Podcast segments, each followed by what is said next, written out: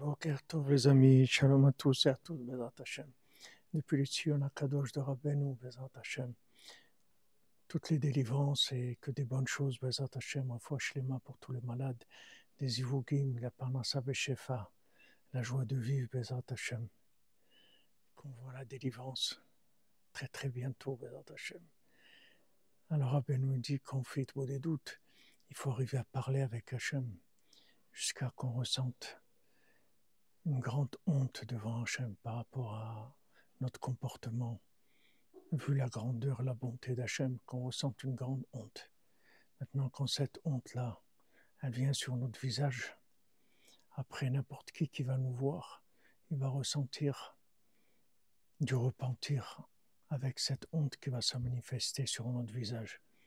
Et quand quelqu'un arrive à cette honte sur son visage, on lui pardonne toutes ses fautes. Tout celui qui a honte, ça lui pardonne toutes les fautes. Le principal du pardon, c'est la honte des fautes.